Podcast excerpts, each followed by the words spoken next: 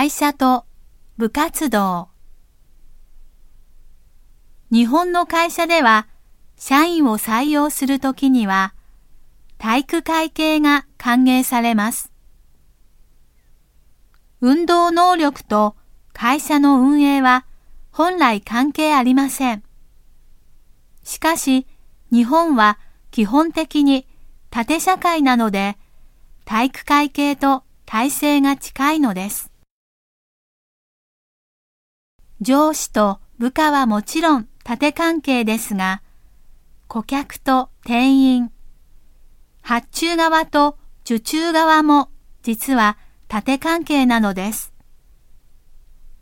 これもより良い態度でより多くの顧客を引きつけるための技術だと言えます。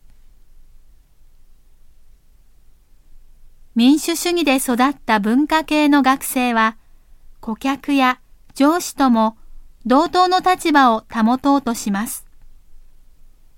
だから言い訳や自己主張が多くなって教育に時間がかかるのです。